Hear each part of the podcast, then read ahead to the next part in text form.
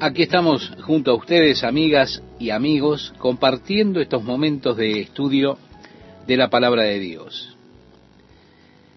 Quiero decirle que Pedro, el apóstol, dirige este mensaje a las esposas. Esta sección en particular se retrotrae a este versículo 13 del capítulo 2 que mencionaba Esteban y con el cual comenzamos la lectura dice así, por causa del Señor someteos a toda institución humana, ya sea al rey como a superior, ya a los gobernadores como por él enviados para castigo de los malhechores y alabanza de los que hacen bien, porque esta es la voluntad de Dios, que haciendo bien hagáis callar la ignorancia de los hombres insensatos. Ve, estimado oyente, la idea que nos da aquí es la de someterse unos a otros en amor. En primer lugar, él habla acerca de los siervos sometiéndose ellos mismos a sus propios amos. Cristo al respecto nos dejó un ejemplo. Luego el apóstol ha de hablar a las esposas y dice, asimismo vosotras mujeres, estad sujetas a vuestros maridos, para que también los que no creen a la palabra sean ganados sin palabra por la conducta de sus esposas.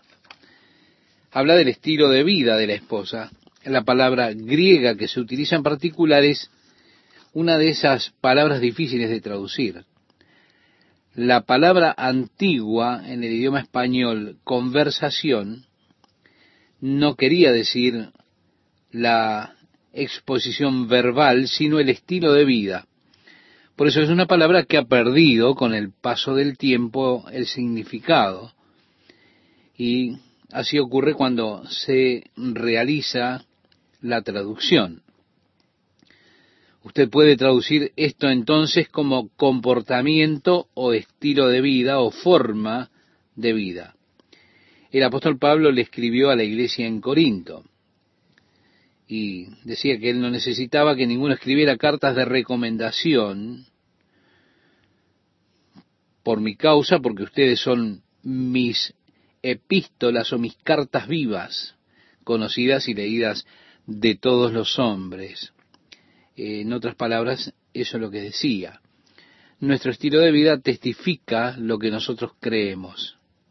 Más personas son traídas a Cristo observando la vida cristiana que viven los cristianos que aquellos que son convertidos por medio de alguien que eh, trate cuatro leyes espirituales acerca de él. Por eso Pablo declara que nuestro estilo de vida es importante. Y aquí, ustedes, esposas que tienen esposos no creyentes, ustedes son más aptas para convertirlos por medio de su estilo de vida que por ponerle folletos en los sándwiches. Evidentemente, para que cuando muerdan el sándwich de manteca de maní, allí aparezca un texto de la palabra y lo sacan de la boca y lo leen. Y ese texto dice, Dios le ama. ¿Se da cuenta? No, no. Es el estilo de vida, la mejor forma para que los maridos se conviertan, los esposos se conviertan. La forma en la que vivimos se vuelve un testigo de lo que declaramos. Una de las debilidades de la iglesia es precisamente la falta de un estilo de vida positivo del creyente porque muchas veces nos encontramos con creyentes profesando una cosa y viviendo otra. A eso, por supuesto, lo llamamos hipocresía, y ha sido la maldición y la causa de desgracia de muchas iglesias. Así que la forma en la cual vivimos es en extremo importante, tan importante como aquello que nosotros decimos. En el versículo 2 de este capítulo 3 dice, considerando vuestra conducta casta y respetuosa, vuestro atavío, es decir, belleza, vuestra belleza, no sea el externo de peinados ostentosos, de adornos de oro o de vestidos lujosos. Bueno, creo que yo me podría meter en grandes problemas si trato este punto. Vuestro atavío no sea el externo de peinados ostentosos, de adornos de oro, de vestidos lujosos. Pero sí dice, y agrega, sino el interno, el del corazón, en el incorruptible ornato de un espíritu afable y apacible, que es de grande estima delante de Dios. Sí, mi amigo, mi amiga, la verdadera belleza es la belleza interna, no la exterior. Ahora, hay algunas mujeres que son artistas asombrosas y pueden llegar a pintar una cara hermosa. Les lleva tiempo. Y la verdadera belleza, reiteramos, no es la exterior, es la que no se puede opacar. La belleza que crece con los años, la belleza interior. Uno ama estar alrededor de ellos porque porque hay allí una belleza que proviene de sus vidas. Y Pedro está diciendo, reconoce que esta es la verdadera belleza. La verdadera belleza no es la que usted pone en su exterior, sino la belleza que está dentro y que brilla desde dentro hacia afuera. No creo que la intención del apóstol Pedro fuera prohibir que las mujeres lo hicieran bien. Yo no creo que eso sea una prohibición como algunos han interpretado en cuanto a cómo usar artículos de oro o cosas de mm, por el estilo de esa naturaleza. No, yo no creo que pretenda eso en absoluto. No veo ninguna intención de eso, sino que se reconozca que la verdadera belleza es la interior. Eso es lo que Dios valora, el espíritu tierno y sereno, que es de grande estima a los ojos de Dios. Luego dice, porque así también se ataviaban en otro tiempo aquellas santas mujeres que esperaban en Dios, estando sujetas a sus maridos, como Sara obedecía a Abraham llamándole Señor. Bueno, no espero que ustedes, mujeres, vayan tan lejos como para llamarles eh, a sus esposos Señor. y si lo hicieran creo que lo harían en torno de burla. Pero resulta interesante que Sara lo hizo. Y ella igual mantuvo su lugar. Quiero decir, eh, fue en ambos sentidos. Cuando ella estaba molesta por Ismael, porque Ismael evidentemente se burlaba, eh, la sierva Agar de, de Sara, y allí Sara le dijo a Abraham, deshazte de esta mujer y de su hijo. Abraham, aunque le dolió eso, se le deshizo de Agar e Ismael, es decir, los echó. Así que ustedes, esposos, no traten de tirarse contra esta escritura, tratando de usarla para con sus esposas en cuanto a la sumisión. El matrimonio es una proposición de dar y recibir, es un entendimiento mutuo. Ahora, con Pedro, eh, interesantemente tiene bastante para decirle a la esposa. Y si usted lee en la versión ampliada, en inglés, mire, yo pienso que estos sujetos eran machistas porque ellos se aferraron a esto y lo ampliaron y pusieron sumisas a sus esposos, adaptándose ellas mismas a ellos como secundarias a ellos y dependientes de ellos. Eh, podríamos decir que son realmente o fueron extremistas en este tema. Pedro tiene bastante que decir a las esposas y poco para decirle a los esposos. Ahora resulta interesante que el apóstol Pablo es más balanceado en este tema. Él tiene bastante para decirle a las esposas, pero también tiene bastante para decirle a los esposos en cuanto a la relación matrimonial, la relación interpersonal o las relaciones interpersonales dentro del matrimonio. Bien, sigue diciendo el apóstol, como Sara obedecía a Abraham llamándole Señor, de la cual vosotros habéis venido a ser hijas, si hacéis el bien, sin temer ninguna amenaza. Esta es una frase peculiar, sin temer ninguna amenaza. Déjeme decirle, no entiendo lo que Pedro está diciendo en esto. Quizá alguno de ustedes tiene alguna idea para compartir conmigo y sería bueno que lo hicieran. Bien, habiendo consagrado seis versículos a la esposa, o a las esposas, él ahora consagra un versículo a los esposos. Y dice, vosotros maridos igualmente, vivid con ellas sabiamente, dando honor a la mujer como a vaso más frágil, y como a coherederas de la gracia de la vida, para que vuestras oraciones no tengan estorbo. Se trata de llevarse bien. ¿Se da cuenta? Que nuestras vidas de oración pueden ser estorbadas si hay fricción con la esposa dentro del hogar. Por eso es muy importante que haya armonía dentro de la casa. Es importante que el esposo reconozca la fragilidad de la esposa y la honre como vaso más frágil, velando sobre ella, cuidando de ella y protegiéndola. Como dije antes, básicamente en el matrimonio, Dios tiene dos personas y tiene dos mensajes, uno para la esposa y uno para el esposo. Y al dar estas dos reglas, Él las mantiene simples, de modo que es casi imposible decir, bueno, me olvidé de lo que dijo Dios, del mandamiento. No, Él le da algo muy sencillo para que no lo olvide. Y al dar esta regla, Dios también estaba pensando en la otra parte.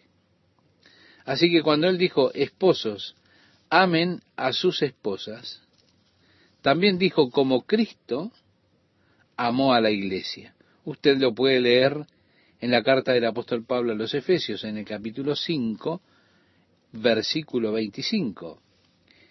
Sí, Dios sabe que la mayor necesidad de una mujer es la, la de sentirse amada de manera suprema por su esposo. La mujer siempre está pescando alguna afirmación de eso. Querido, ¿me amas? ¿Cómo me ves? ¿Estoy bien? ¿Me queda lindo este vestido? Siempre anda pescando por allí algo de cariño, ¿eh? algo de amor, alguna declaración de amor. Algo que diga, por ejemplo, cariño, estás hermosa, te amo, eres todo para mí. Ella necesita esa seguridad y por eso anda pescando esa seguridad, porque ella necesita tener la seguridad de saberse amada por su esposo. Ahora Pedro dice, honrenla porque ella es más débil. En otras palabras, le está diciendo, denle seguridad, esa fortaleza. Ustedes esposos son fuertes, entonces tienen que darle a la esposa esa fortaleza, que ella sienta que está protegida, que está segura, que sienta sus brazos fuertes alrededor de ella. Y ella siente que esa seguridad la tiene y necesita sentir esa seguridad, por eso hace estas cosas que mencionábamos. Luego el Señor le dice a las esposas, las casadas estén sujetas a sus propios maridos en ese pasaje que mencionábamos de la carta del apóstol Pablo a los Efesios, en el capítulo 5. Dios sabía que estos personajes o estos esposos tienen esa imagen estúpida de machismo acerca de ellos mismos y que tienen que tener esa necesidad de sentirse que son fuertes, poderosos y que tienen el control de todo.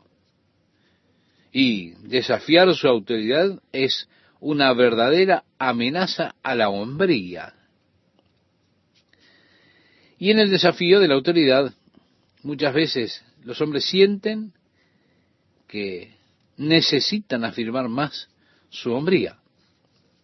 Entonces, para afirmar la hombría, se vuelven más fuertes, más fríos, más distantes, más calculadores. ¿Por qué? Porque yo soy el que estoy dirigiendo el barco y no necesito de ti ni de nadie, lo puedo hacer por mí mismo. Mi amigo, lo que produce eso es acumular inseguridad en la esposa que le hizo desafiarle, por supuesto, en primer lugar. Y así usted entra en un círculo horrible al obrar en contra de los mandamientos que da Dios para el matrimonio y correr riesgo de destruirlo. Porque cuanto más frío y distante esté usted como esposo, menos segura se sentirá la esposa. Cuanto menos segura se sienta, más ha de desafiar sus decisiones como esposo. Cuanto más desafíe sus decisiones, usted se volverá más frío. ¿Se da cuenta? Es un círculo vicioso que arruina el matrimonio.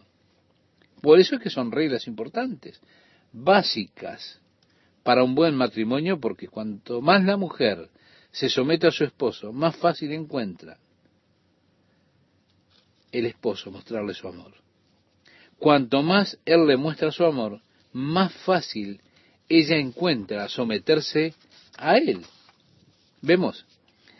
Así que ahora él puede, puede ser, una vez que logra este clima en el hogar, puede, puede ser un estúpido, perder todo, pero allí está él. Y ella lo ama y están juntos, diciendo, bueno, vamos a lograr todo. Ahora, si usted es frío y distante, ella dirá, este imbécil está cometiendo errores tontos. Y probablemente se marchará cuando todo esté perdido. Él se habrá de ir cuando, cuando ya no quede nada. ¿Y qué es lo que voy a hacer?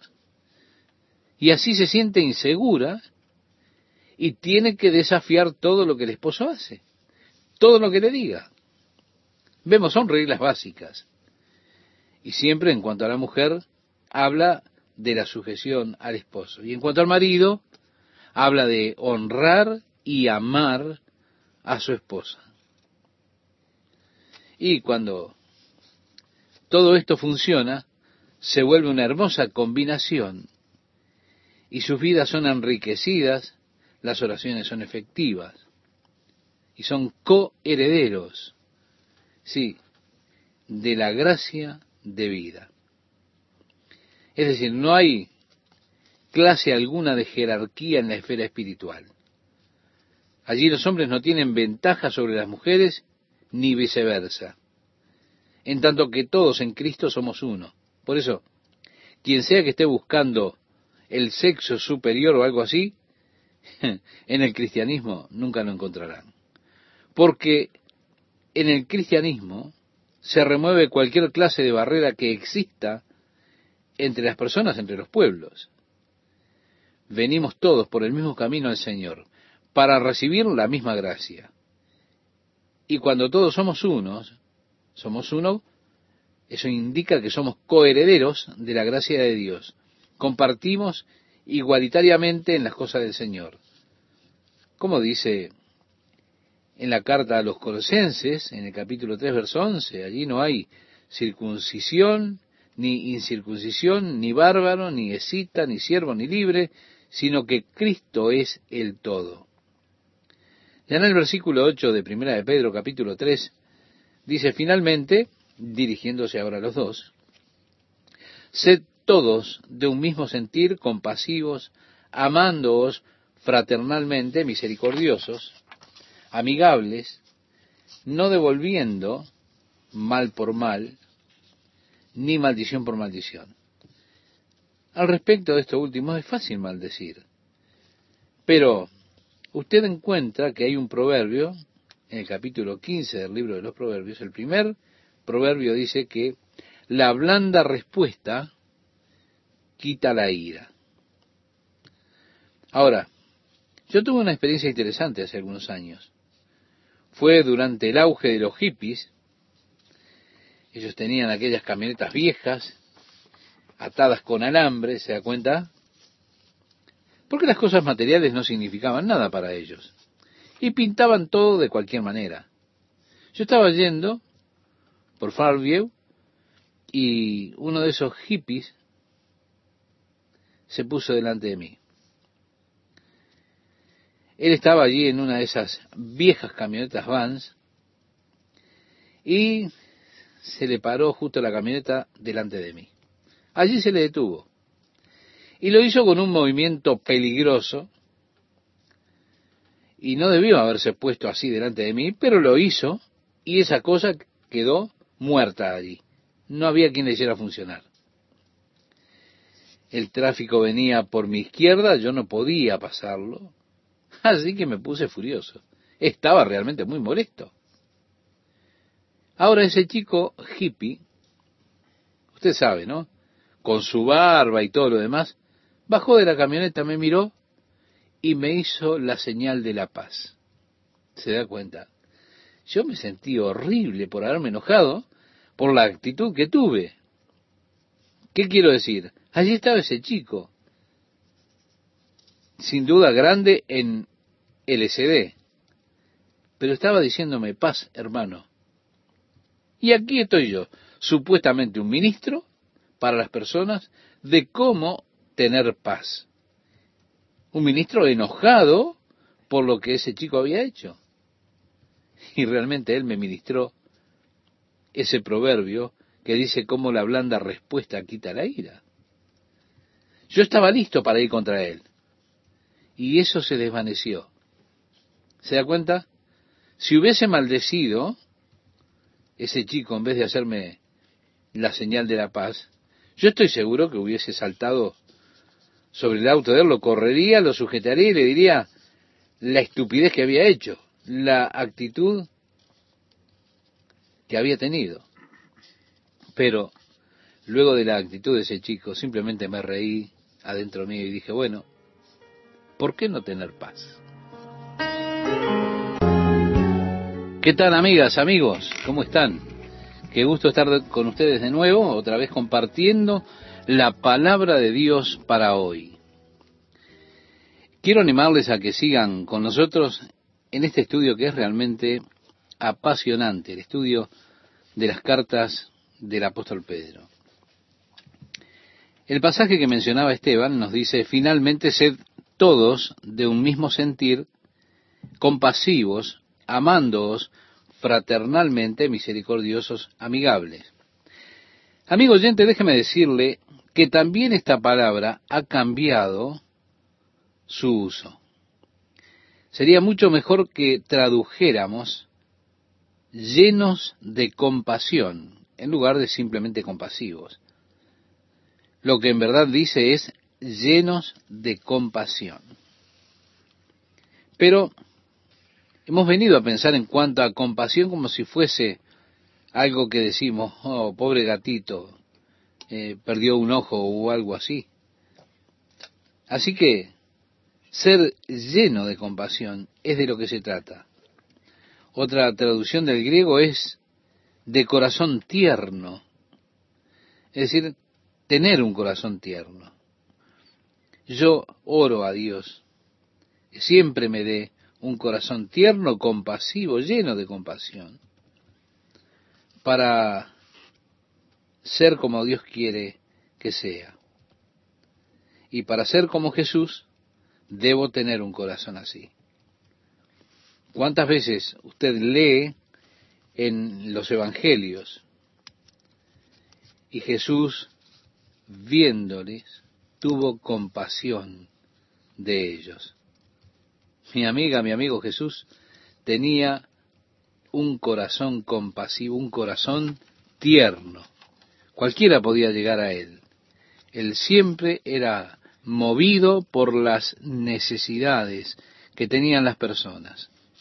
Oh, que Dios nos ayude a ser de corazón tierno, a no encallecernos, volviéndonos indiferentes a las necesidades de las personas que están allí alrededor nuestro, sino que tengamos un corazón tierno, que seamos llenos de compasión. y amigables, como dice también. Es decir, que tengamos esa cortesía que menciona la versión moderna de la Biblia. Es un hermoso rasgo del cristiano la cortesía. No hiere, sino que siempre paga grandes dividendos, podríamos decirlo en lenguaje común. Qué importante es que seamos corteses. No devolviendo mal por mal ni maldición por maldición, decía el apóstol Pedro. Siempre deberíamos estar buscando ser de bendición para el pueblo. Por eso, bendecid a los que os maldicen. Jesús decía en el Sermón de la Montaña, en el capítulo 5 del Evangelio de Mateo, versículo 44, haced bien a los que os aborrecen. Querido amigo, querida amiga, esto es precisamente a lo que Dios nos ha llamado. Es lo que hemos sido llamados a hacer. Dice luego el apóstol Pedro, porque el que quiere amar la vida y ver días buenos, Pedro aquí regresa y simplemente cita una porción de los salmos. Y a mí me resulta interesante porque lo que muestra es que Pedro tenía un excelente dominio de las escrituras. Cuando está escribiendo sus propias pequeñas exhortaciones, ahora él vuelve y cita una porción del Salmo 34 y dice, el que quiera amar la vida y ver días buenos, refrene su lengua del mal y sus labios no hablen engaño. Apártese del mal y haga el bien, busque la paz y sígala. Porque el Señor tiene sus ojos, o eh, como dice otra versión, porque los ojos del Señor están sobre los justos y sus oídos atentos a sus oraciones. Pero el rostro del Señor está contra aquellos que hacen mal. Amigo oyente, ¿usted quiere tener una buena vida? ¿Quiere ver días buenos? Bueno, aquí tiene las reglas. Simplemente refrene su lengua de mal, no hable maldades, y sus labios que no hablen engaño. Apártese del mal y haga el bien. Busque la paz y sígala. Si usted hace esto, tendrá una buena vida, sin dudas. Luego dice, ¿quién es aquel que os podrá hacer daño si vosotros seguís el bien? Mas también si alguna cosa padecéis por causa de la justicia, bienaventurados sois. Por tanto, no os amedrentéis por temor de ellos, ni os conturbéis. El ahora se mueve a una nueva sección en la cual hablará acerca del sufrimiento y la mayor parte de ese sufrimiento que muchas veces no entendemos, sufrir por causa de la justicia. ¿Usted recuerda cuando el apóstol Pedro fue arrestado? Fue arrestado por predicar el Evangelio. Ellos fueron golpeados. Y se les dijo que no predicaran más en el nombre de Jesucristo. ¿Se acuerda? Bueno, Pedro y sus amigos salieron gozosos de ser tenidos por dignos de sufrir esa clase de persecución por Jesús. Y ahora Pedro nos está diciendo lo mismo. En otras palabras, Pedro no está predicando algo que él no practicó, sino que él vivió la misma cosa. Cuando él estaba sufriendo por causa de la justicia, se regocijó. Bienaventurados sois cuando por mi causa os vituperen y os persigan y digan toda clase de mal contra vosotros, mintiendo. Gozaos y alegraos, porque vuestro galardón es grande en los cielos, decía Jesús en el Sermón del Monte, en el capítulo 5 de Mateo, que ya citamos, los versículos 11 y 12. Allí es donde usted necesita tener la perspectiva correcta. Usted tiene que mirar al futuro celestial. Luego dice el apóstol Pedro, más también si alguna cosa padecéis por causa de la justicia, bienaventurados sois. Por tanto, no os amedrentéis por temor de ellos, ni os conturbéis, sino santificad a Dios el Señor en vuestros corazones. Es decir, den lugar especial a Dios en su vida. Y están siempre preparados para presentar defensa con mansedumbre y reverencia ante todo el que os demande razón de la esperanza que hay en vosotros.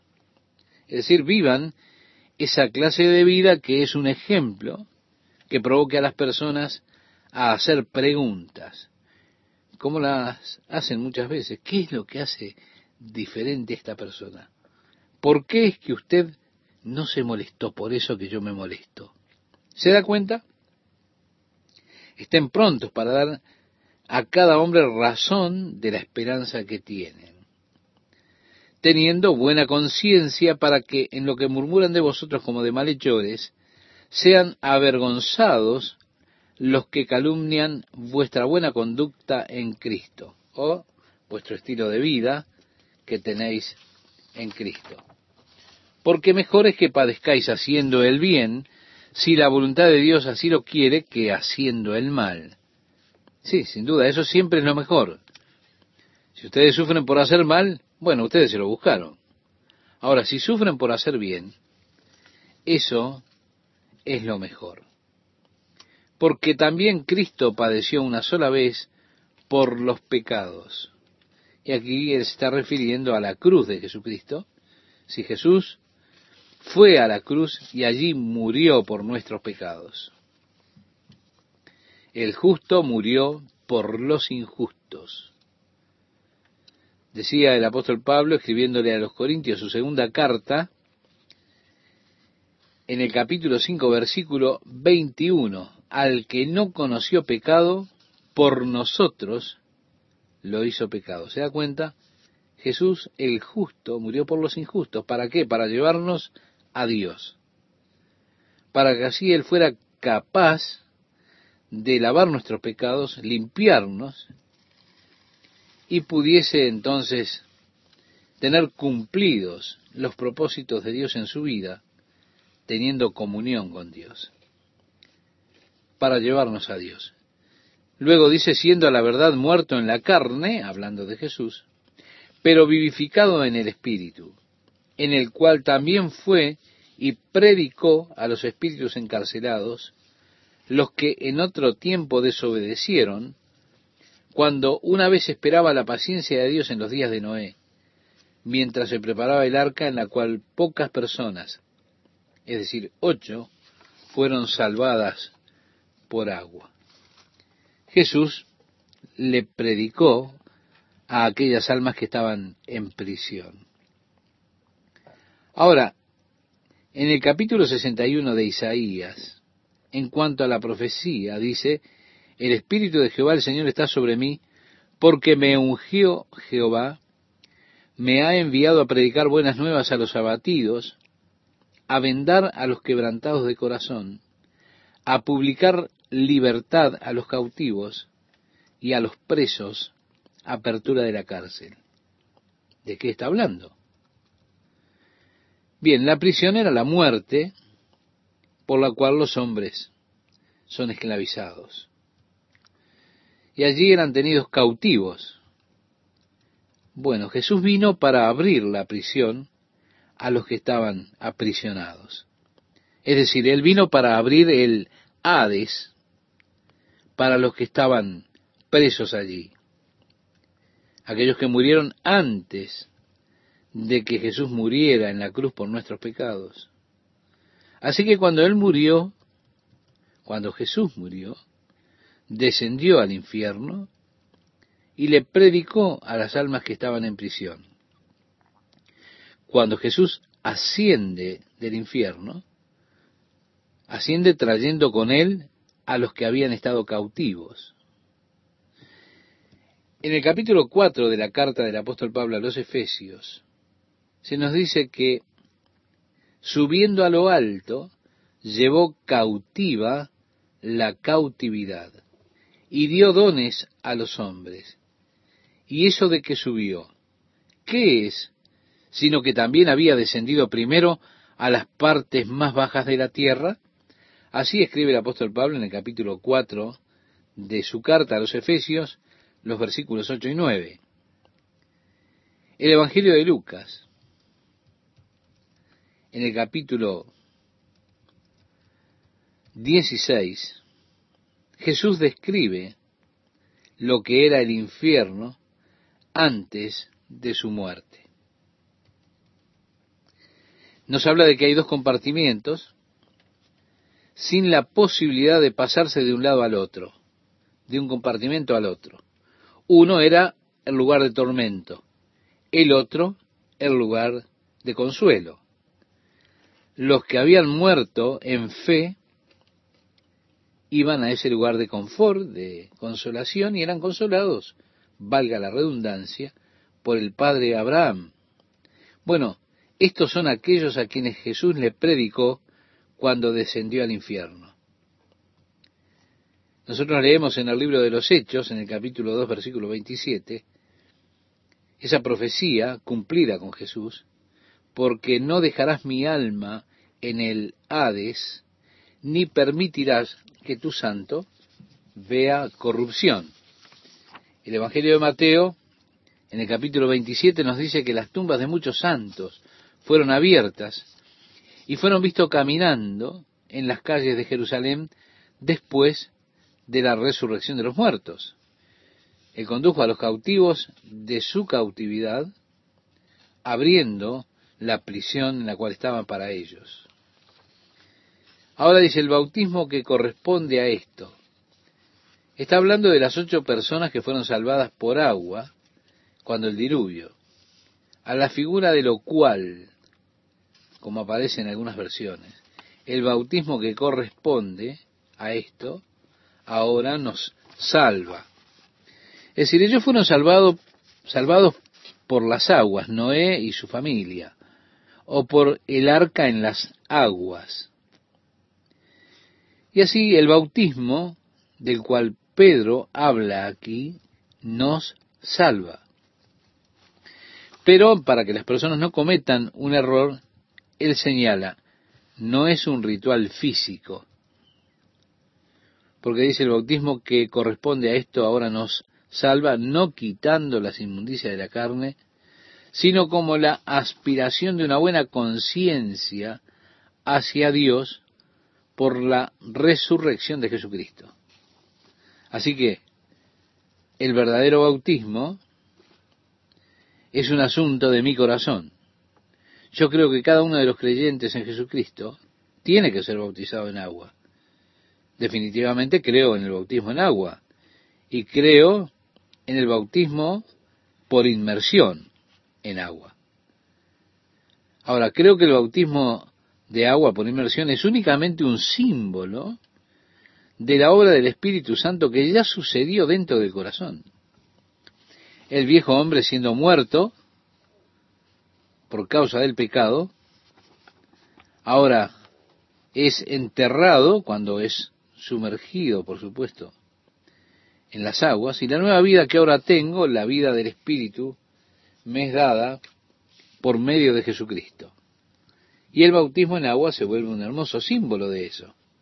Por eso al descender al agua, cuando somos sumergidos, es una figura de la vieja vida que es enterrada, muerta, y cuando uno se levanta del agua del bautismo, es una figura de la nueva vida en el Espíritu, en Cristo. Es un hermoso símbolo. Ahora, no ha acontecido esto en mi corazón no puede suceder ese ritual. El ritual en sí mismo no puede salvar mi parte espiritual. Usted puede ser bautizado rociándolo con agua, mojándose por plena inmersión y con todo puede ser bautizado en agua y no ser salvo. ¿Se da cuenta? Pueden dejarlo ahí abajo hasta que se ahogue y usted con todo no será salvo.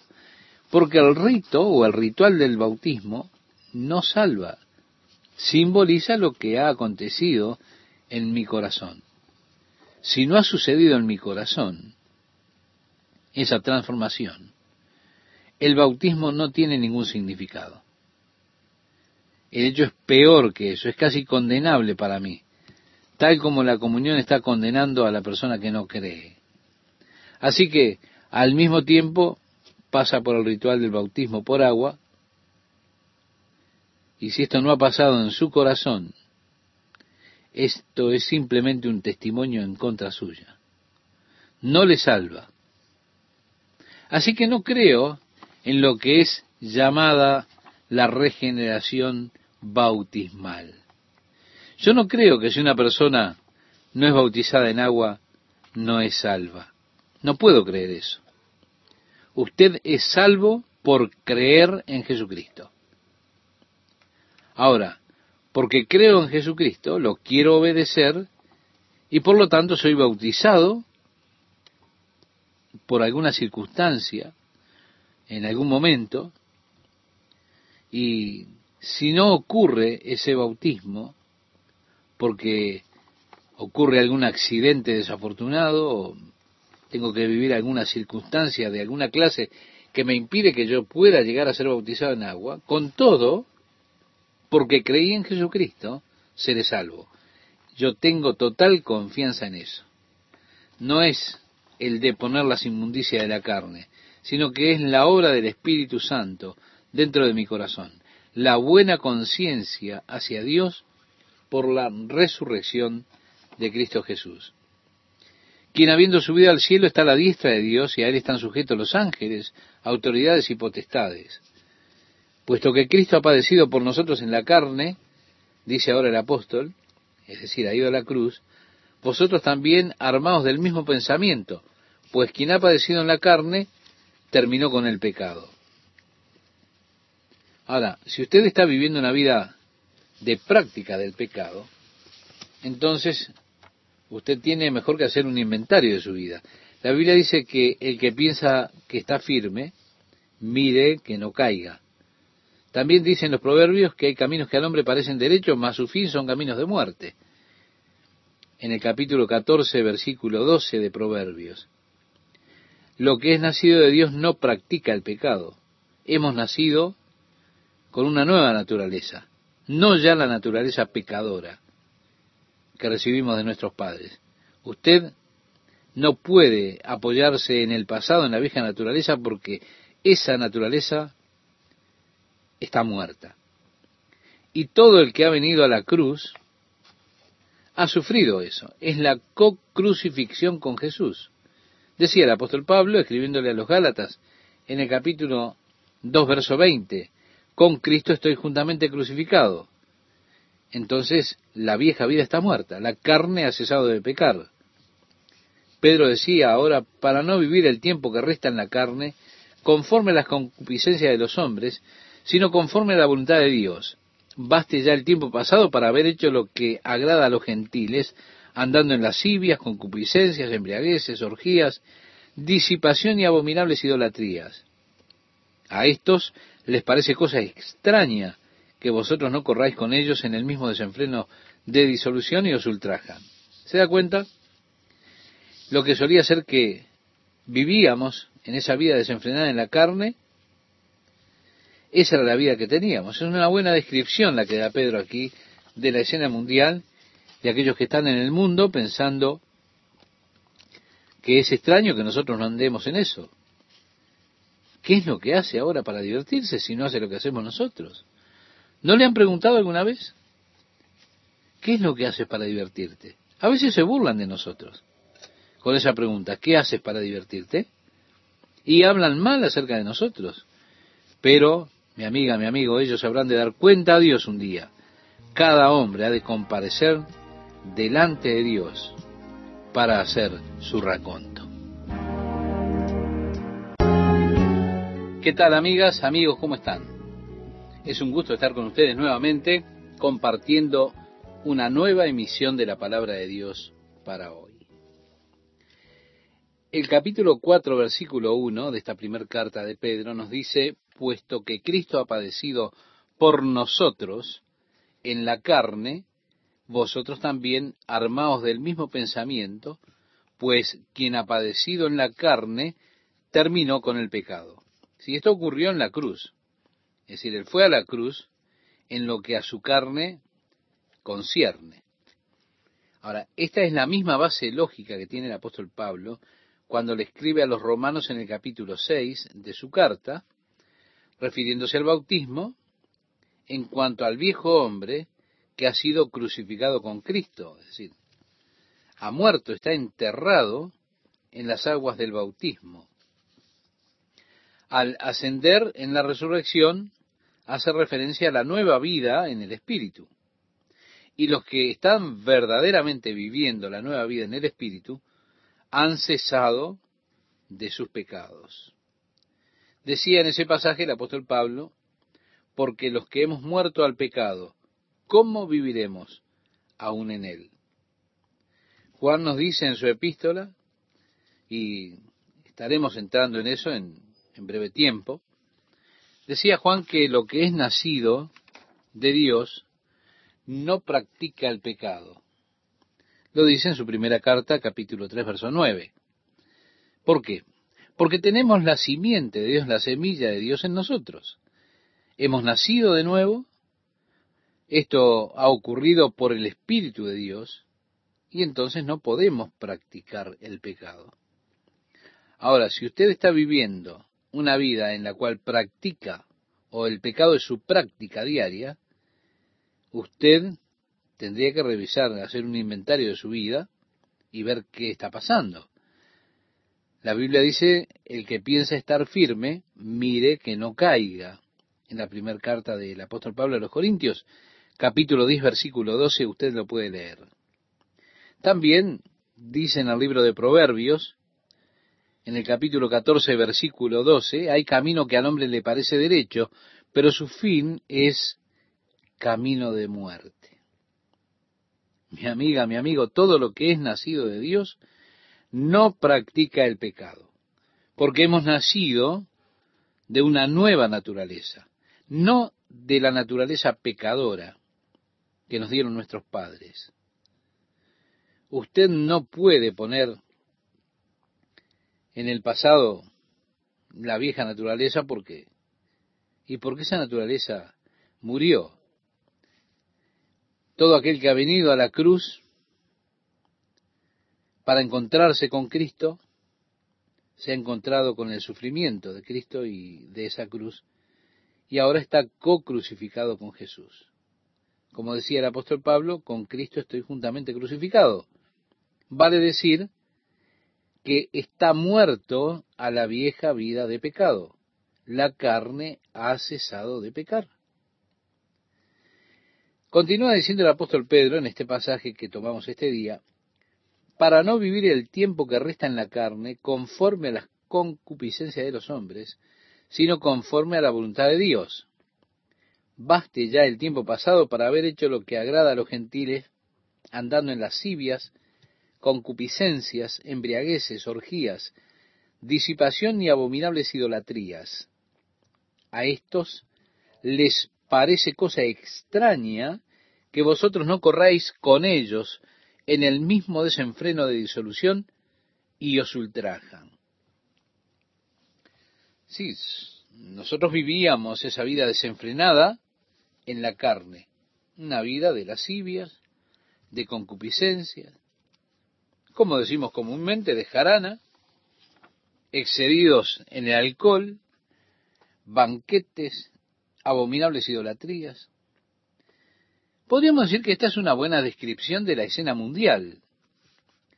Los que están en el mundo piensan, les llama la atención que usted ya no haga lo que antes hacía y lo que hacen ellos hoy. Y se preguntan, ¿qué es lo que harán para divertirse? ¿No le han preguntado alguna vez esto? También hablan mal de nosotros, los que creemos. Pero un día darán cuenta a Dios, porque todo hombre ha de comparecer delante de Dios para dar cuentas. Han de tener que dar cuenta de sus vidas delante de aquel que juzgará a los vivos y a los muertos. Y es asombroso darse cuenta que un día cada hombre ha de pararse delante de Dios para ser juzgado.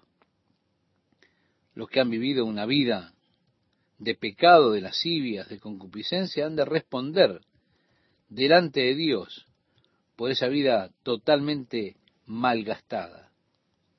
¿Qué hicieron con sus vidas? Tomaron el precioso don de Dios, el regalo de la vida, y lo gastaron.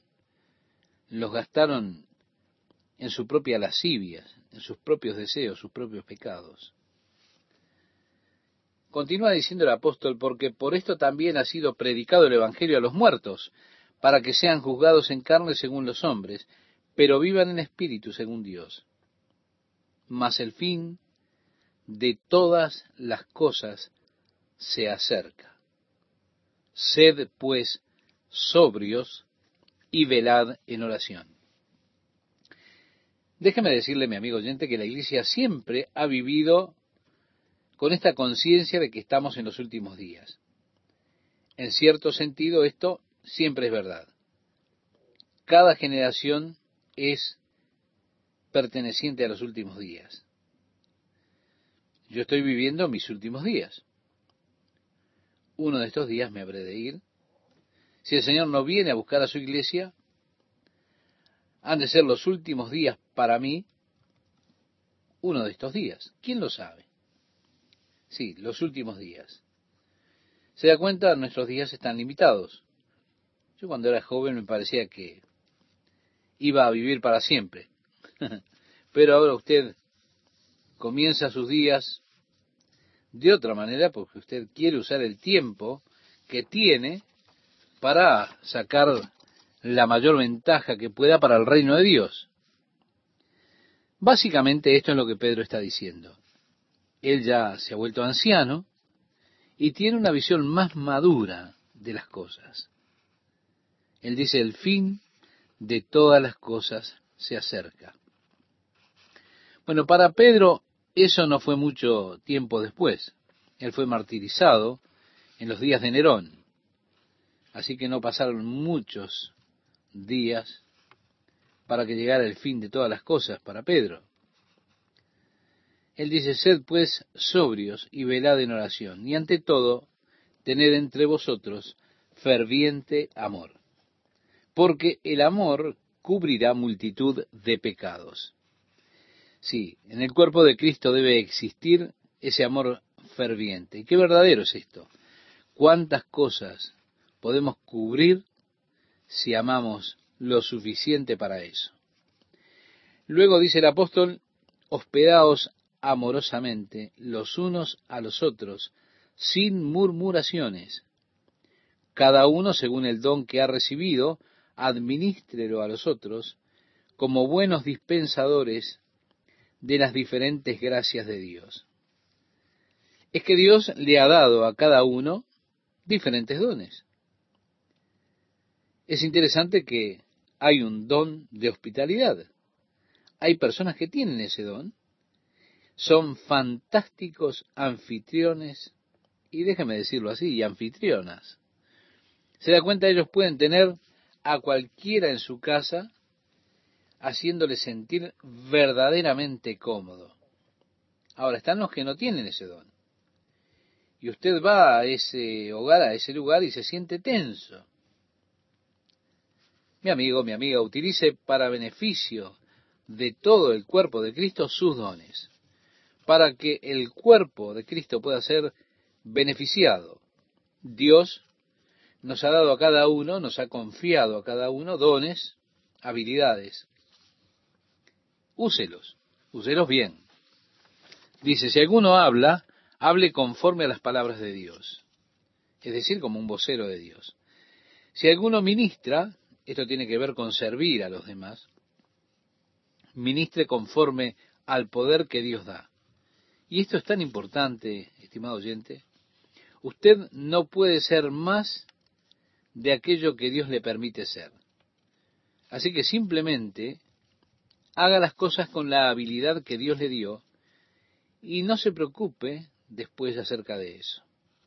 Usted tiene que aprender a simplemente hacerlo mejor y encomendar el resto a Dios. Eso es muy difícil para la persona que es perfeccionista. Ellos hacen lo mejor y luego se preocupan por el resto. ¿Por qué? ¿Por qué no hice esto? ¿Por qué no dije lo otro? ¿Por qué no hice aquello? ¿O habré hecho lo correcto? Siempre están preocupándose por aquello que han hecho. Escuche, ¿hizo lo mejor que pudo? ¿Por Dios? ¿Sí? Bien, entonces, deje las cosas en manos de Dios. Dios no requiere más que lo mejor suyo.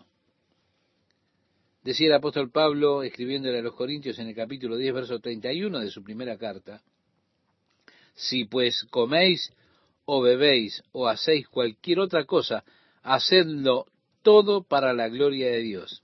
¿Se da cuenta? Así que si usted habla, hable con un vocero de Dios. Si ministra, hágalo con la habilidad que Dios le da. ¿Para qué? Para que en todo, decía Pedro, sea Dios glorificado. Mire, esto no le dará gloria a usted. Al ministrar, ministrar bien, necesitamos hacerlo para darle gloria a Dios. Para que en todo sea Dios glorificado por Jesucristo, a quien pertenecen la gloria y el imperio por los siglos de los siglos. Amén. Amados, no os sorprendáis del fuego de prueba que os ha sobrevenido como si alguna cosa extraña os aconteciese. Una de las cosas más extrañas me aconteció a mí el otro día. Pasé por una de las peores pruebas. Quizá eso es lo que usted tiene para decirme. Déjeme decirle algo. No es extraño porque su fe ha de ser probada. Así que dice aquí como si alguna cosa extraña os aconteciese, sino gozaos por cuanto sois participantes de los padecimientos de Cristo, para que también en la revelación de su gloria os gocéis con gran alegría. Jesús regresará, vendrá nuevamente, y vendrá para ser revelado en gloria delante del mundo, delante de los que son suyos. Él los traerá con Él. Ha de traerlos en su venida. Y nos traerá con gran alegría y gran gozo. Un gozo sobreabundante habrá en aquel día cuando vengamos con Jesús para establecer el reino de Dios sobre la tierra. Así que regocijémonos de que podemos sufrir con Él para que podamos reinar con Él. Decía el apóstol, si sois vituperados por el nombre de Cristo, sois bienaventurados, porque el glorioso Espíritu de Dios reposa sobre vosotros. Ciertamente, de parte de ellos, Él es blasfemado, pero por vosotros es glorificado. Así que ninguno de vosotros padezca como homicida o ladrón o malhechor, o por entremeterse en lo ajeno Está diciendo en otras palabras que hay cosas por las cuales usted será bendecido si sufre por ellas. Y hay cosas que usted no será bendecido si sufre por ellas. Si usted es un ladrón y lo atrapan, ya sabe, lo van a meter en la cárcel. Así que no tendrá mucha gloria de eso. Pero, dice el apóstol Pedro, si alguno padece como cristiano, no se avergüence, sino glorifique a Dios por ellos. Jesús dijo acerca de ser perseguidos por la causa de Él y por el Evangelio. Por supuesto, en aquellos días muchos de ellos fueron encarcelados por ser cristianos. Ahora, si usted es puesto en prisión porque es un asesino, usted no tiene ninguna gloria. Pero si es puesto en prisión por ser cristiano, entonces regocíjese, porque eso es grandioso, es bueno. Si usted es arrestado por ser cristiano, ¿podrán encontrar evidencia suficiente para condenarle? Piénselo. Dice el apóstol, porque es tiempo que el juicio comience por la casa de Dios. Y si primero comienza por nosotros, ¿cuál será el fin de aquellos que no obedecen al Evangelio de Dios? Es decir, si Dios ha de juzgar al creyente, ¿qué será con aquellos que ni siquiera creen? Y agrega el apóstol, y si el justo con dificultad se salva, ¿en dónde aparecerá el impío y el pecador? De modo que los que padecen según la voluntad de Dios encomienden sus almas al fiel Creador y hagan el bien. Ahora, este sufrimiento, por supuesto, ha de volver, todo el contexto es de sufriente persecución, ¿por qué? Porque usted es un hijo de Dios. Si usted sufre persecución, la sufre porque usted es un hijo de Dios. Entonces simplemente encomiende su vida a Dios, guarde su alma para Dios, porque Él es un fiel creador. Usted simplemente tiene que aprender a encomendarse a Dios. Ahora dice el apóstol en el capítulo 5, ruego a los ancianos, a los sobreveedores, que están entre vosotros, yo anciano también con ellos, y testigo de los padecimientos de Cristo, que soy también participante de la gloria que será revelada. Pedro fue testigo de la muerte de Jesucristo. Yo era un testigo, dijo él, también participante de la gloria. Él estuvo en el monte de la transfiguración, él vio a Jesús transfigurado. Y allí apareció Moisés y Elías hablando con Jesús de las cosas del reino. Pedro estaba tan eufórico por esa experiencia que dijo, Señor, deja que construyamos tres tabernáculos. Nos quedaremos aquí. No nos vayamos de este lugar. Es hermoso. Estamos en el reino.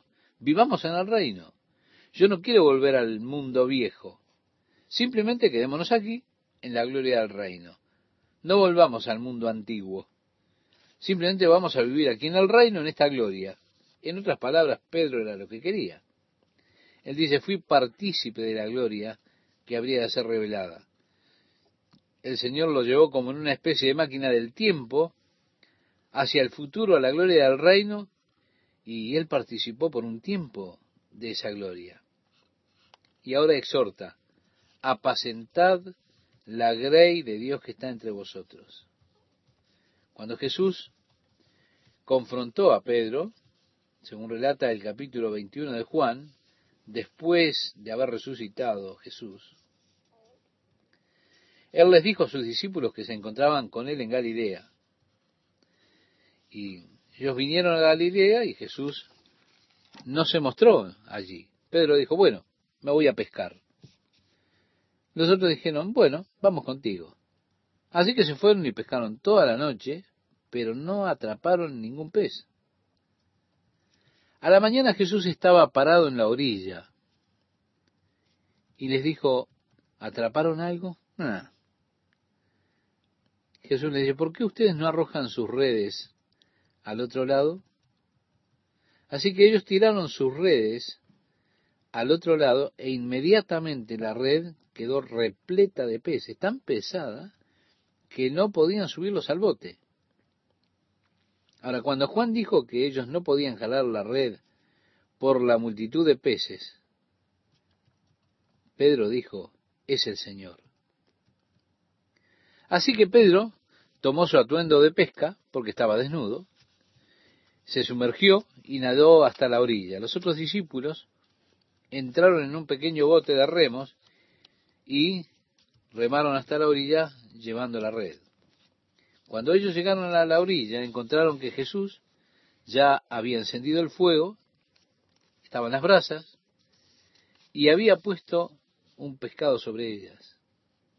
Y les dijo, vengan y comamos. Y le dijo a Pedro, Pedro, ¿me amas más que estos? Ahora, esta palabra estos es un problema. ¿Estaba Jesús hablando acerca de los pescados o acerca de los discípulos? ¿Qué pregunta, verdad? La última vez antes de su muerte, él estaba teniendo una conversación con sus discípulos y Jesús dijo, todos ustedes habrán de ser ofendidos esta noche por causa de mí. Pedro dijo, Señor, aunque todos te dejaren, yo no te dejaré. Así que Pedro estaba diciéndole en otras palabras, Señor, yo te amo más que estos aunque ellos te dejaren, yo no te dejaré. Se estaba jactando. Jesús le dijo, Pedro, antes de que el gallo cante, me negarás tres veces. Pedro decía, ellos podrán matarme, pero yo nunca te negaría. Así que, en un sentido está diciéndole, te amo más que el resto de los discípulos. Jesús entonces podría haber estado indicando a los discípulos cuando le dijo, ¿me amas más que esto, Pedro? O también podría estar hablando acerca de los peces, porque ellos representaban la vida vieja que tenía Pedro, en eso se había criado, y allí fue donde lo encontró Jesús la vida de la cual uno ha sido llamado. Sí, sí. Atrapar 153 peces grandes en una tirada de red es igual al epítome de éxito en el campo en el cual se desempeñaba. Y Pedro estaba allí. Jesús le dice, ¿me amas más que el epítome de éxito en el campo que escogiste? Bueno, cualquiera de las dos es una pregunta inquisidora.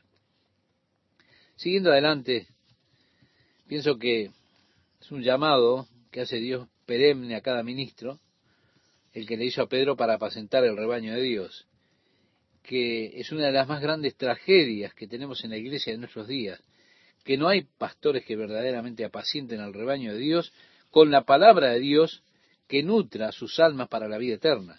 ¿Se da cuenta? El rebaño de Dios se alimenta de toda clase de mezcolanzas.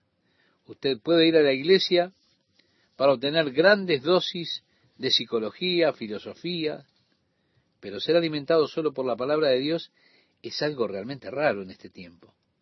Apacentad el rebaño de Dios que está entre vosotros,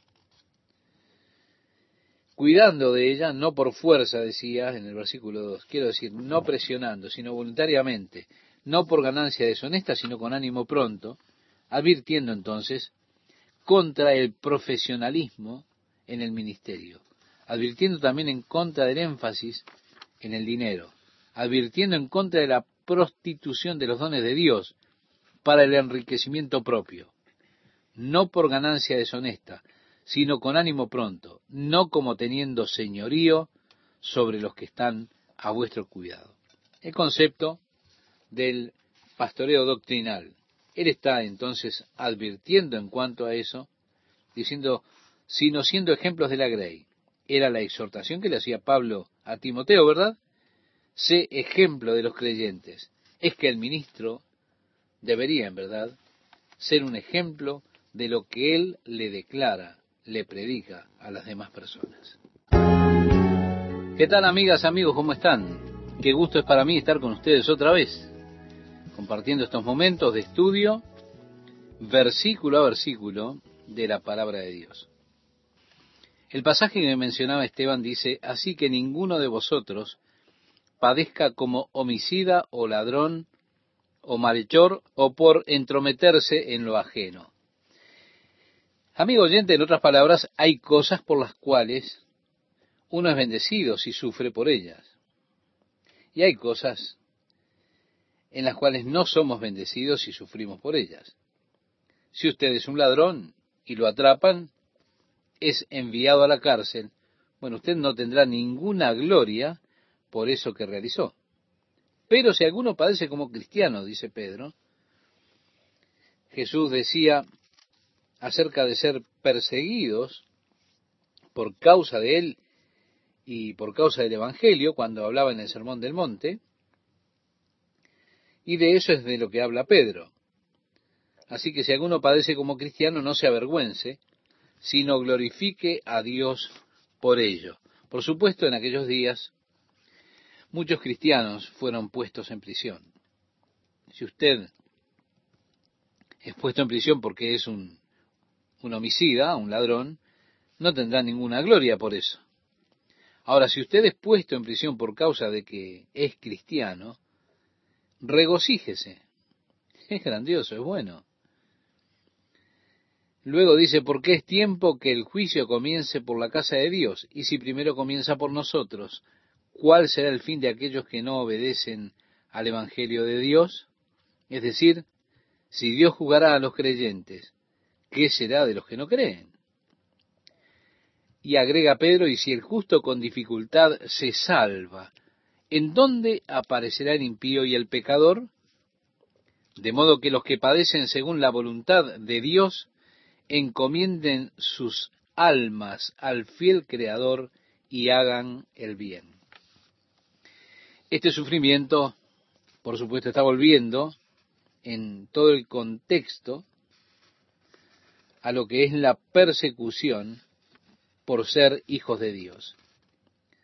Si usted sufre esta persecución porque usted es un hijo de Dios, entonces simplemente encomiéndele su vida a Dios, guarde su alma para Dios, porque Él es un creador fiel.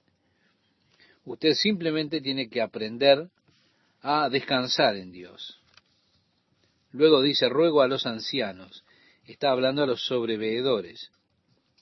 Ruego a los ancianos que están entre vosotros, yo anciano también con ellos, y testigo de los padecimientos de Cristo, que soy también participante de la gloria que será revelada. Pedro atestiguó de la muerte de Cristo Jesús, fue un testigo. Y también fue partícipe de su gloria cuando estuvo en el monte de la transfiguración. Él allí vio a Jesús transfigurado y apareció Moisés y apareció Elías, los dos hablando con Jesús de las cosas del reino. Y Pedro estaba tan alegre por esta experiencia que tuvo que dijo, Señor, hagamos aquí tres tabernáculos y simplemente nos quedamos aquí, no nos vayamos de este lugar, vivamos al reino. Él no quería volver al mundo, quería quedarse en el reino, en esa gloria. Por eso dice, fui partícipe de la gloria que habrá de ser revelada. Podríamos decir que el Señor lo llevó en una especie de máquina del tiempo al futuro, a la gloria del reino, y fue partícipe Pedro por un tiempo en esa gloria. Y ahora viene su exhortación. Apacentad la grey de Dios que está entre vosotros. Nosotros vemos cuando Jesús encuentra a Pedro en el capítulo 21 de Juan, allí se relata este acontecimiento, después que Jesús resucitó. Él le dijo a los discípulos que se encontrarían con él en Galilea. Ellos vinieron a Galilea y Jesús no se mostró a ellos. Entonces Pedro dijo, bueno, me voy a pescar. Los otros discípulos, bueno, nosotros vamos contigo. Así que se fueron a pescar aquella noche y no pudieron atrapar ni un pez. A la mañana, cuando regresan, Jesús estaba parado en la orilla y les dijo, ¿pescaron algo? Ellos dijeron, no. Y Jesús les dijo, ¿por qué no arrojan la red al otro lado? ellos tiraron las redes hacia el otro lado e inmediatamente las redes se llenaron de peces. Y estaba tan pesado que no podían jalarla para subirla al barco. Ahora, cuando Juan vio que ellos no podían jalar las redes por causa de la multitud de peces que tenían, le dijo a Pedro, es el Señor. Así que Pedro, tomando su atuendo de pesca, porque él estaba desnudo, se sumergió y nadó hasta la orilla. Los otros discípulos entraron en un bote pequeño de remos y remaron llevando a la orilla la red. Cuando llegaron a la orilla, se encontraron que Jesús ya había encendido el fuego, estaban allí las brasas, y había puesto un pez sobre ellas. Y les dijo, vengan y comamos. Después le dijo a Pedro, Pedro, ¿me amas más que a estos? Ahora, esa palabra estos trae algún problema. Porque uno se pregunta, ¿estaba Jesús hablando acerca de los pescados que habían sacado o acerca de los discípulos. Antes de la muerte de Jesús, Jesús estaba conversando con sus discípulos y les dijo, todos ustedes habrán de, habrán de ser ofendidos esta noche por mi causa. Y Pedro respondió, Señor, aunque todos te dejaren, yo no te dejaré. Básicamente Pedro estaba diciendo, Señor, te amo más que estos, te amo más que estos otros discípulos aunque ellos te dejaren, no te dejaré. Se estaba jactando delante de Jesús. Jesús le dijo, Pedro, antes de que el gallo cante, me negarás tres veces. Pedro decía, ellos podrían matarme y yo nunca te negaría. Así que en cierto sentido Pedro le está diciendo a Jesús, te amo más que ellos. Quizás Jesús pudo haber estado indicando a los discípulos cuando le dijo a Pedro, ¿me amas más que estos, Pedro? O él podría estar hablando quizá de los peces, porque los peces en cierto sentido representan la vieja vida, la vida de la cual uno ha sido llamado. Atrapar 153 peces grandes con una tirada de red, podríamos decir, es el epítome del éxito en el campo que se desempeñaba Pedro. Cuando le dice el Señor Pedro, ¿me amas más que estos? Estaría diciéndole, ¿me amas más que el epítome de éxito que tienes en el campo que escogiste? Bueno, cualquiera de las dos preguntas sería inquisidora. Jesús le dijo a Pedro en una ocasión, Pedro, Satanás te ha pedido para zarandearte como a trigo, mas yo he rogado por ti para que tu fe no falte. Y tú, una vez vuelto, confirma a tus hermanos. Apacienta mis ovejas, le dice ahora en esta ocasión. Este es el llamado que Dios le hizo a Pedro. Y es el llamado que Pedro ahora pasa a los demás ancianos. Siendo que esta es una de las exhortaciones importantes a cualquiera y a todos los ministros. Esta exhortación es apacentad el rebaño de Dios, el cual está entre ustedes.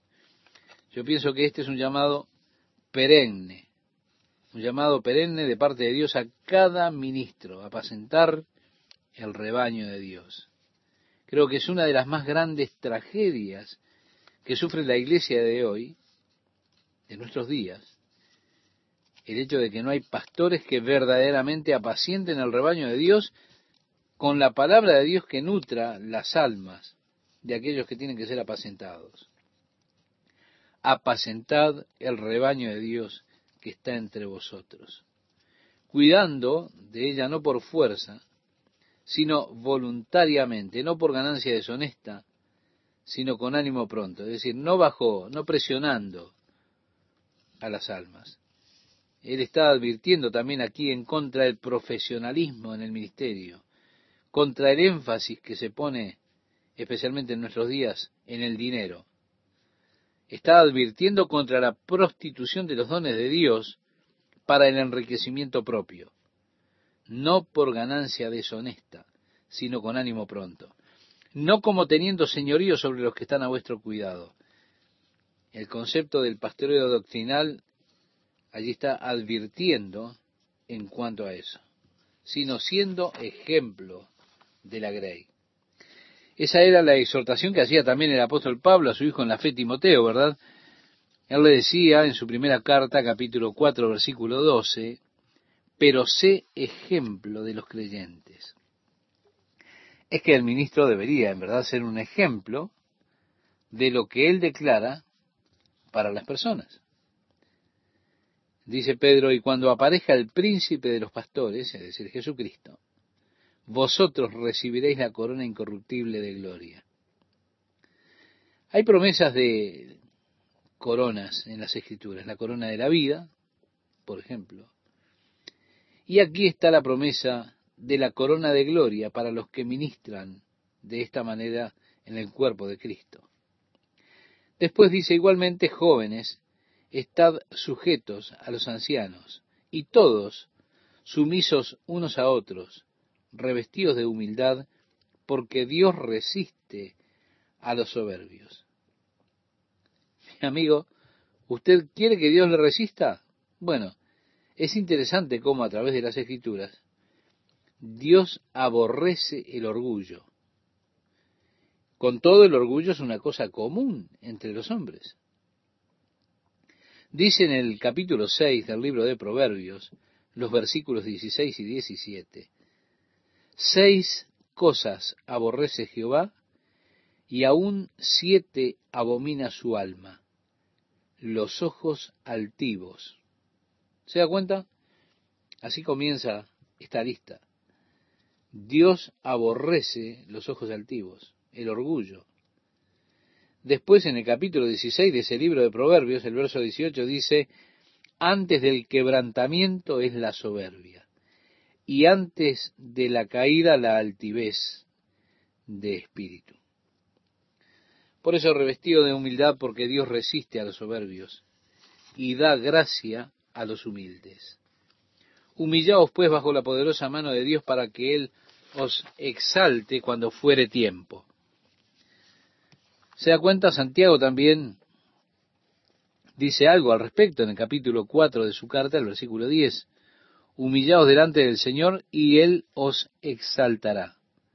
El Evangelio de Mateo también menciona algo, porque el que se enaltece será humillado, y el que se humilla será enaltecido. Es que tanto se dice en cuanto a nuestras actitudes hacia nosotros mismos, lo cual es reflejado, por supuesto, en nuestras actitudes hacia los demás.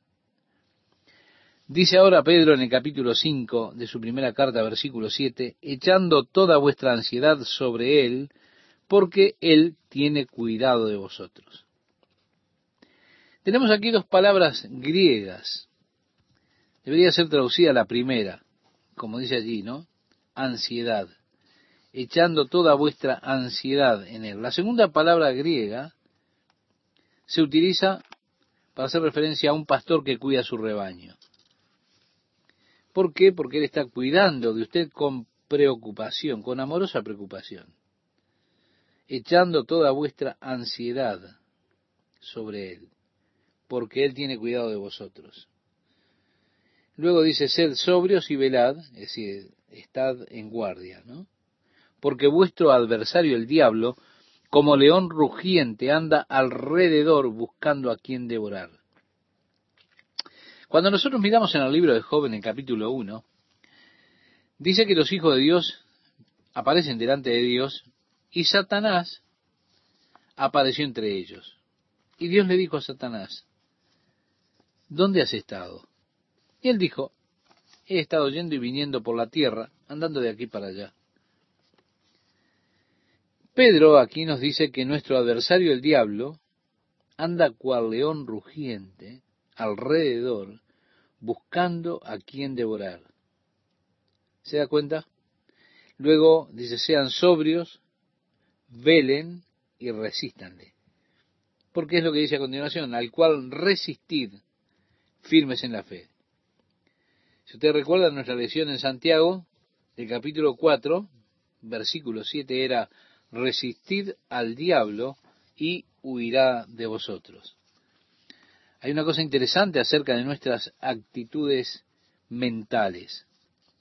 Podemos ser derrotados antes de que nos metamos en problemas porque hemos tomado esa clase de actitud mental. Con Satanás pensamos que su poder, su astucia y demás, decimos, ah, amigo, Satanás está atacándome. ¿Sabe? Es como que nos derretimos. Usted piensa, ¿qué podré hacer? Porque Satanás es tan poderoso. Y así entonces no, no puedo presentar resistencia. Cuando me mudé por primera vez de Ventura al área de Santa Ana, estaba en la secundaria cuando nos mudamos y teníamos un sujeto allí en la secundaria. Su nombre era Bill Duffy un sujeto grande, tremendo futbolista. Yo salía a jugar al fútbol y estaba jugando de defensa, haciendo algunos entrenamientos con los miembros del equipo y me dirigí hacia el touchdown y Bill Duffy, amigo, los que lo conocen, yo dije, él es Bill Duffy.